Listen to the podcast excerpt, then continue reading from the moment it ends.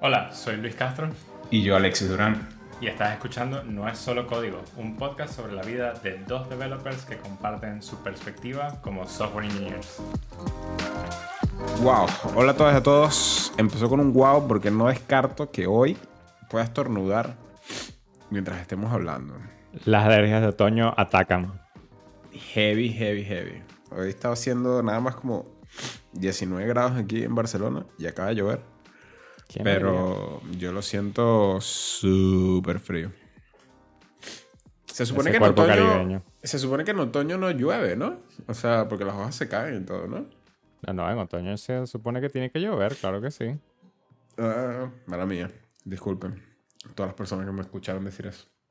Eh, bueno, nada. Básicamente hoy es un poquito hablar sobre el tema de los one-on-ones. Yo creo que hubo un momento en la vida en el que yo daba por sentado de que los one-on-ones que yo estaba teniendo eran los one-on-ones que siempre iba a tener.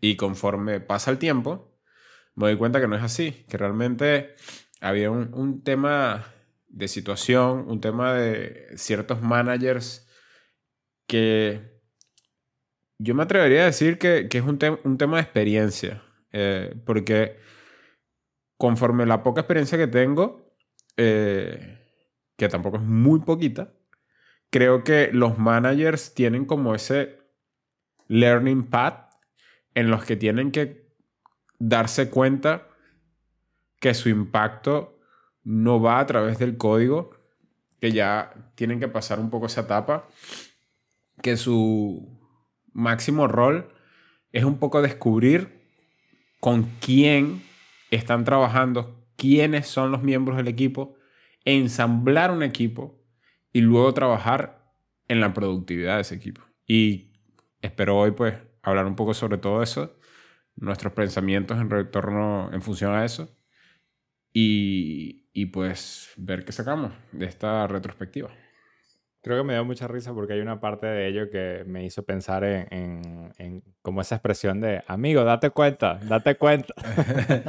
es que como manager te tienes que dar cuenta, ¿no? Pero es muy difícil. eh, y, y creo que empieza todo con el hecho de que la mayoría de los managers que conocemos pasan de una carrera como ingeniero, developer, senior developer, etcétera, con una trayectoria bastante larga siendo senior developer, pero nunca realmente aprendiendo cómo ser manager. Entonces, ese cambio de actitud y cambio de, skills que representa convertirte en manager, pues mm, llega como de golpe. Totalmente. Y yo pienso que también el hecho de que no tengas referencias eh, fáciles, porque es como, como lo que tú dices, ¿no? O sea, creces como ingeniero, estás en- dentro, de esta, dentro de este mundo y estás haciendo tus temas de programación y resulta que también la gente que te rodea, como que todos vamos con el, el- el- la, misma, la misma rueda, ¿no?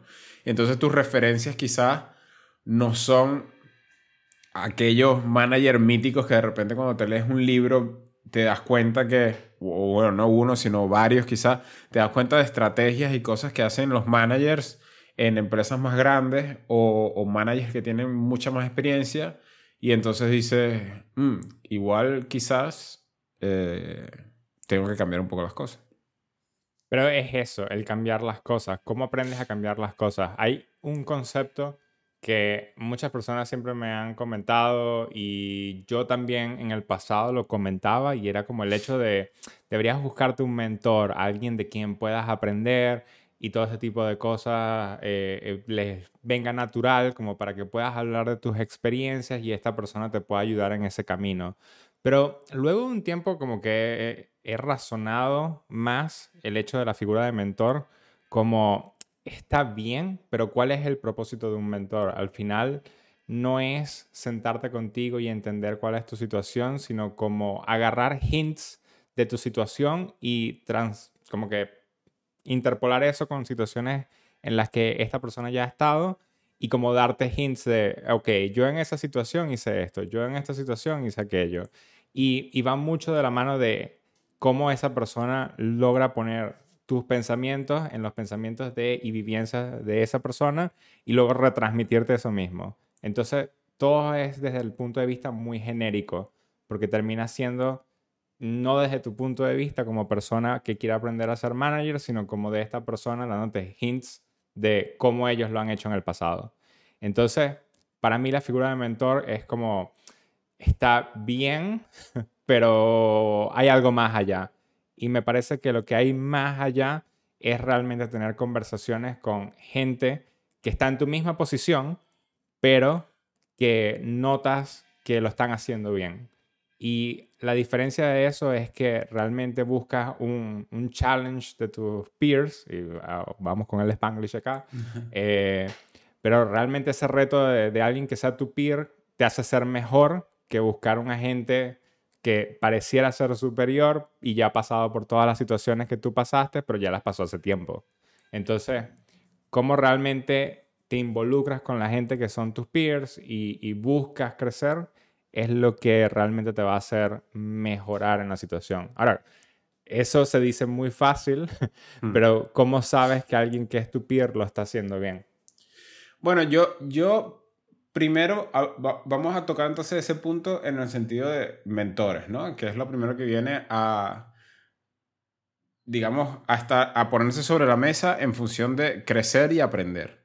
Yo pienso que también hay que entender que el tema de, mentor no es necesariamente una persona física que tienes al lado con la que puedes hablar y puedes debatir ideas. Eh, un mentor también puede ser esta persona eh, no tangible. O sea, puede ser, me leí un libro, estoy escuchando ejemplos de, de esta persona que me está contando en el libro y de repente puedo hasta buscar más información sobre esa persona y leer más libros de esa persona. Esa persona jamás ese autor jamás va a saber de ti, ni nunca vas a cruzar palabras con ella, o, o, absolutamente ningún tipo de interacción, pero a través de, de la lectura o, o, de los cuentos o de, de estas historias, de alguna manera ese rol o, ese perfil o esa persona se vuelve un poco tu mentor. Entonces, yo entiendo tu punto con respecto al hecho de que si te vas demasiado largo, ¿no? Para esta persona que en teoría ya lo sabe todo, entre comillas esto, pero que estamos hablando como que tienes mucha experiencia, ¿no? Que es lo que tú dices. Quizás igual no es tan fructífero porque podría no entender tu struggle al mismo nivel que tú y no tiene la perspectiva quizás tan fresca. Es lo que te entiendo que, que, que, estás tratando de decir.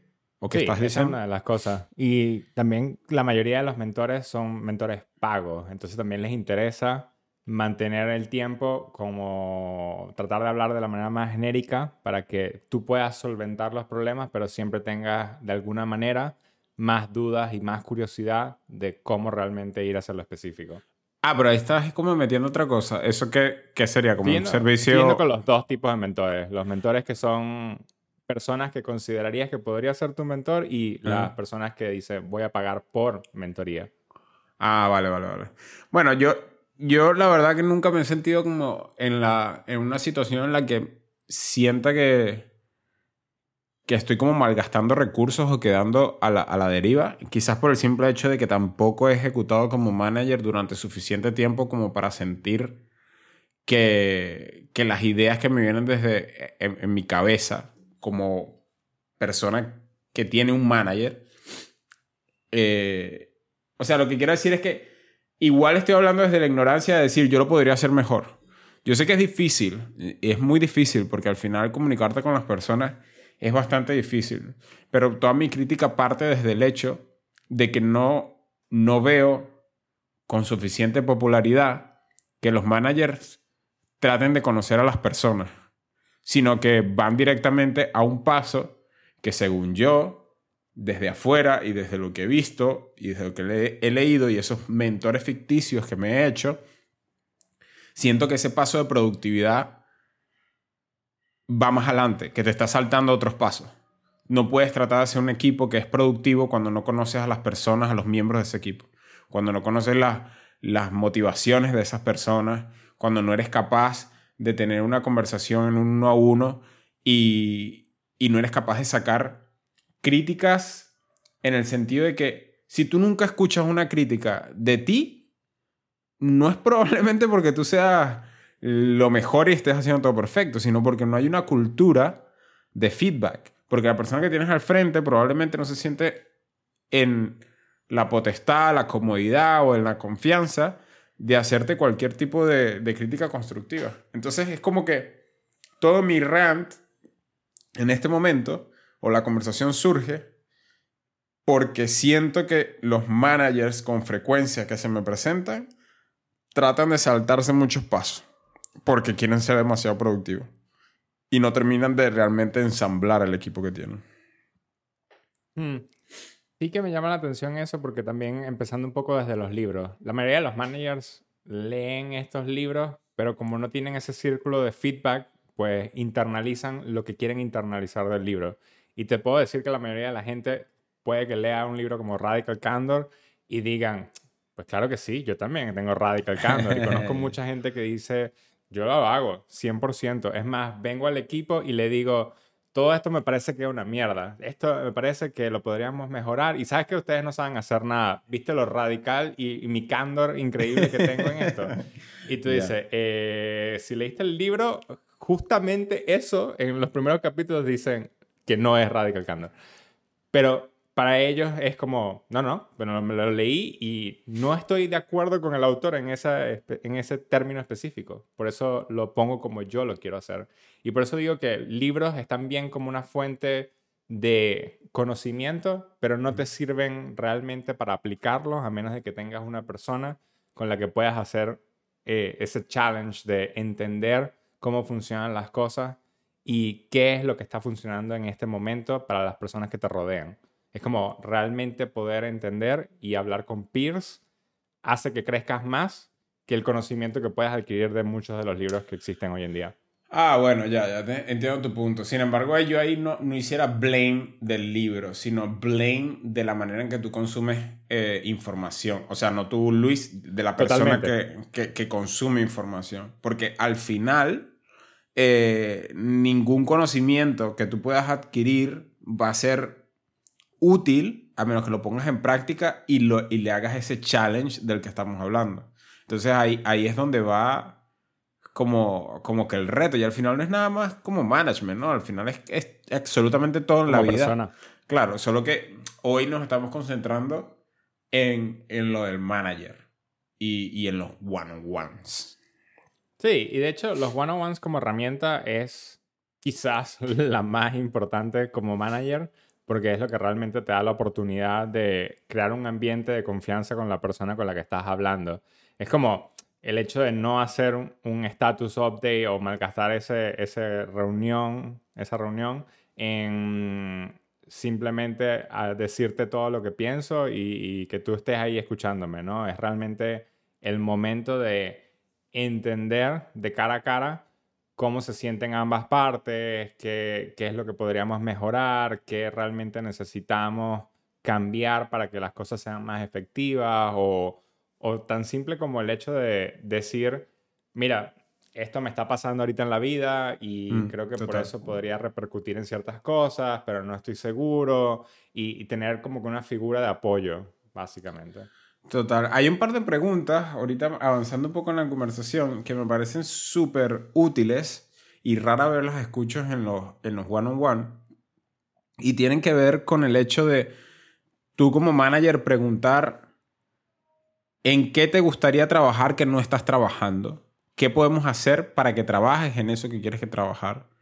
¿En qué estás trabajando que no te gusta? ¿Por qué no te gusta en lo que estás trabajando? ¿Es porque sientes que no es importante o es porque sencillamente no, no está dentro de las cosas que quieres hacer? ¿Cómo, o sea, todos estos eh, preguntas en función de las cosas que te estoy dando a trabajar, ¿son cosas que te motivan o son cosas que no? Eh, ¿Cuáles son las cosas que de alguna manera te hacen sentir como más orgulloso, ¿no? Y yo creo que muchas veces... Eh, quizás los, los managers caen en esta eh, como, como noción o como que asumen de que si tú vas haciendo mucho tailor de la experiencia de cada quien cuando estás trabajando, eh, como que personalizas mucho, luego te vas a quedar con cosas desatendidas. Y yo creo que no tiene nada que ver con eso. Porque al final tú, todos los empleados que tienes son como todos estos individuos que de alguna manera se pueden compenetrar y que si no, también te va a ayudar a un mejor recruiting. Porque no es nada más reclutar gente eh, con que sepa A, B, C y D, sino gente que realmente sea ese engranaje que va faltando y vas como, ¿sabes? Haciendo ese motor que quieres para tu equipo. Y se escucha como, como, ah, sí, el mundo ideal. Pero es que, aparte de, los libros y la información que, a, la que me remito, ¿no? Como por ejemplo ahorita tú que hablaste de Raquel Alcander, eh, yo lo recuerdo mucho y, creo que ya lo he traído a flote muchas veces. En, en Freenow, hace como, no sé, cinco años, cuatro años, que fue aquí en, en España. Yo recuerdo los procesos que tenían allí y recuerdo no entender el rol que las personas que me contrataron tenían. Y recuerdo tener la comodidad de poder decirle a esa persona que en ese momento me acuerdo que era el VP de ingeniería, decirle algo así como, o sea, no sé cómo surgió la oportunidad, pero recuerdo claramente que fue, si yo tuviera una empresa, ¿por qué te tuviera que contratar a ti? Y es como, dude, ahorita lo veo, veo hacia atrás y digo, ese tipo estaba haciendo un trabajo extraordinario. O sea, para poderse sentar en un one-on-one y que yo en ese momento, o sea, que cualquier developer más me sienta en la comodidad de hablar así con él y de paso formar el equipo que hoy en día lo veo hacia atrás y digo, este equipo estaba muy bien balanceado. Que de paso no fue un equipo que empezó así, sino que recuerdo que se hizo un mix de diferentes teams hasta que hubo como un click plac y lo dejaron de esa manera. Entonces, con esto esto lo traigo también a la conversación porque con esto no quiero que las personas que me escuchen me dicen, sí, Alexia, el mundo ideal, lo estás escuchando, lo, que me estás diciendo es el libro que te acabas de leer y tú crees que el mundo es así, perfecto. No, es que, es que lo he visto en práctica, de repente no estoy diciendo que quizás, evidentemente, habrían cosas que mejorar en FreeNow, seguro que sí, pero rescato mucho de los procesos y muchas de las cosas que se hacían en ese momento y cosas que en ese mismo momento no entendía y que hoy sí las puedo entender. Es algo que me gusta de eso y quizás quiero tocar como varios puntos de ello y es el hecho de que tienes un mix de culturas y eso es el primer factor, ¿no? Eh, culturalmente hablando, la gente en Europa es mucho más abierta que la gente en América. Y con eso lo que quiero decir es que en, especialmente en Estados Unidos, sentarte en una reunión y decir, hoy me siento de esta manera, es como, ¿Qué? Tabú. Te sientes de una manera, no eres un robot, no eres una máquina que vino aquí a trabajar. Y es como raro, realmente, porque es súper poco intuitivo el hecho de decir que muchas de las conversaciones que vemos hoy en día de la mayoría de las empresas americanas es, no, no, eh, la salud mental es nuestra prioridad, la salud mental realmente es algo que nos interesa atacar y que, y que la gente sienta que puede tener eh, la oportunidad de crear eh, un ambiente más saludable. Y después llegas a muchas de las reuniones y dices, pues hoy no me siento tan bien. Uh, eh, bueno, eh, tómate tu tiempo, eh, nos vamos todos de aquí, mejor, mejor, es como que si lanzaste una, una bomba y, dijiste un comentario que, wow, wow. Entonces, eso es como que una de las primeras cosas que también pienso que a veces nos mentimos un poco a nosotros mismos cuando decimos, bueno, pero ¿por qué en esta otra empresa me fue tan bien y en esta otra no tiene el mismo ambiente? Y es, y es porque la cultura, que es algo que está muy implícito en cada uno de nosotros mismos, se presta a ello cuando creas este ambiente multicultural. Em, y la otra cosa que me parece bien interesante de ello es, viene de la cultura también, pero es el hecho de, como que esa expresión de decir oh, basura entra, basura sale. Eh, muchas de las veces culpamos a nuestro manager por no crear ese ambiente, pero también es nuestra culpa no crear ese ambiente. Y es como cuando uno va al doctor y, te, y llegas literalmente al doctor y te dice, ah, bueno, hola, mucho gusto, paciente, en nombre del paciente. ¿Y qué tal todo? Y tú dices, bien. y, es como, bueno, bien, no, pues estoy aquí. Estoy claro, aquí. Claro, eh, no te estaría viendo por si estuviera bien todo. Eh, pero automáticamente dices bien. Y es como, mm. la expresión que te viene a la mente y, y, es como una forma de escudar esos sentimientos también. Entonces, cuando vamos a nuestras reuniones con nuestro manager, pues la respuesta usual es, ¿qué, qué tal te fue la semana? ¿Qué opinas? Bien, todo, bien. Entonces, ya ahí no, no, das oportunidad de crecimiento a ninguna de las personas. Eh, y creo que de hecho, uno de los temas que así como que tú dices de las preguntas que no has escuchado a tu manager decir es realmente llegar a la reunión y cuando te dicen, ¿cómo te sientes? Pues dice, un poco aburrido porque estoy trabajando en esto que no me gusta tanto, pero igual lo hago, pero creo que consideraría que hay retos más interesantes en esta otra área y me gustaría trabajar en ello. Y ya ahí se movió todo, todo el reloj de la conversación, entra en un paso totalmente diferente. Total, totalmente, totalmente. Hay dos cosas que me gustan mucho de lo que acabas de decir. Por ejemplo, el tema cultural es brutal y, siento que, es, muy clavado en, la, realidad, porque es como a veces ese tipo de, comportamientos que nosotros tenemos desde pequeños, de donde venimos y, y de lo que nos rodeamos, son muy difíciles de quebrantar, sobre todo si todo lo que te rodea es igual, ¿no? Entonces, cuando trabajas en empresas que son muy, muy americanas, es como que sí, si hay, si hay una ola social del tema de, del mental, mental health. Pero no quiere decir que ya como sociedad hayamos engranado cómo lidiar con ese problema, porque es tal cual como tú dices, es como si tú llegas y dices, me siento mal, es como, bueno, tus vacaciones son ilimitadas. ¿Cuándo te vas? Háblame. Eh, Vete ya. y, es eso, y es eso. Es el hecho de que la salud mental mucho en, eh, Estados Unidos se, interpreta como no me digas nada de lo que te está pasando, solo dime que necesitas unos días para resolverlo. Exacto. Y ya está, y ya está. Claro, no es, no es la conversación de grano a grano que va construyendo, digamos, otra dinámica.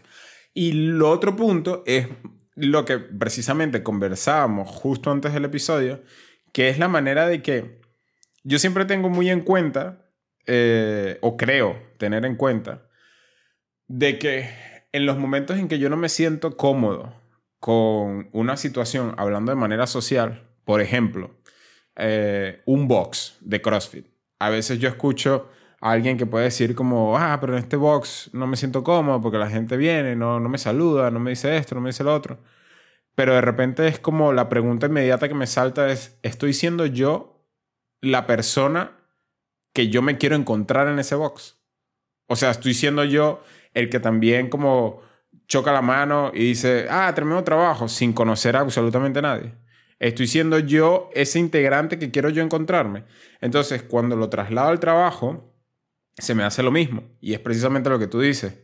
Va, eh, ciertamente el rol no lo puede tener el manager nada más, o la empresa, o la cultura, o, o lo que sea, porque si no vas a vivir en un constante estado de victimismo, ¿no? O sea, todo el mundo tiene la culpa menos tú.